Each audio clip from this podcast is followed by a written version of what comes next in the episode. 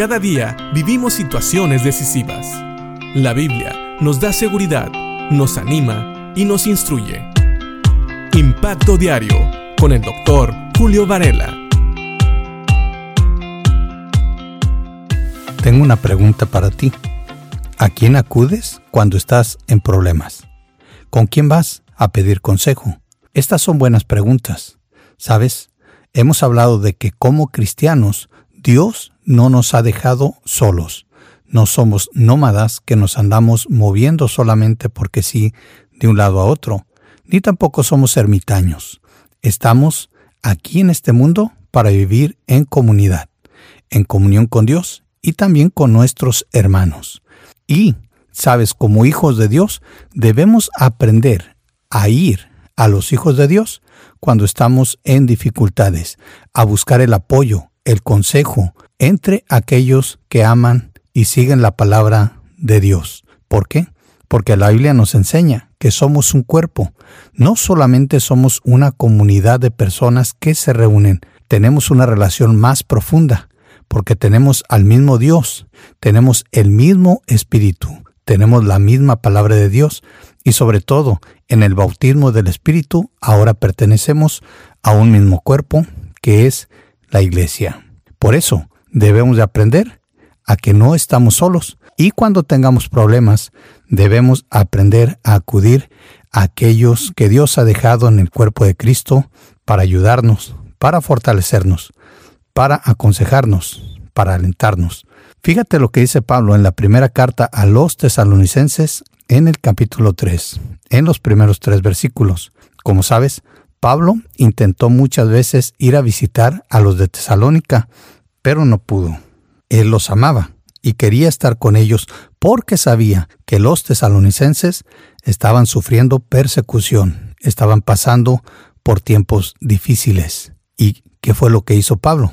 De hecho, Pablo, Silas y Timoteo planearon algo y lo llevaron a cabo. Fíjate lo que dice primera carta a los tesalonicenses, capítulo 3, versículos 1 al 3. Por último, cuando ya no pudimos soportarlo más, decidimos quedarnos solos en Atenas y enviamos a Timoteo para que los visitara. Él es hermano nuestro y colaborador de Dios en la proclamación de la buena noticia de Cristo.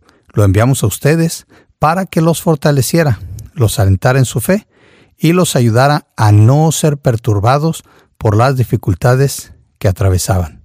Pero ustedes saben que estamos destinados a pasar por tales dificultades. Sí, Pablo aquí no está prometiendo que los tesalonicenses ya no van a tener problemas. De hecho, más bien les dice que ellos saben que van a tener ese tipo de problemas, ese tipo de persecución de la cual ya hablamos, y algunos otros problemas que seguiremos viendo se presentaron en esta carta.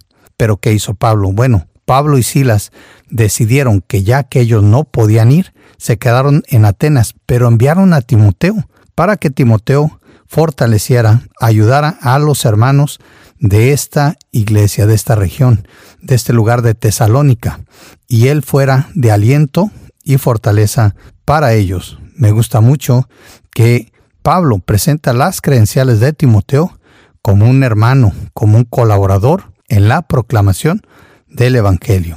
Y ellos, Pablo y Silas, lo enviaron a Tesalónica para que fortaleciera, alentara a los tesalonicenses en su fe, para que los ayudara a no ser perturbados por las dificultades que atravesaban. ¿Sí? Esta es la manera en que nosotros como cuerpo podemos ayudarnos.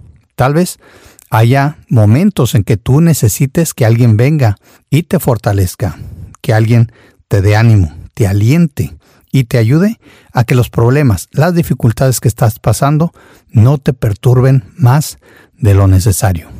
Y otros momentos, tal vez tú seas esa persona, esa persona que con la experiencia, así como Pablo, Silas y Timoteo, ellos habían ya experimentado la persecución y ellos sabían lo que se vivía, lo que se sentía, y por eso podían también alentar, animar a otros.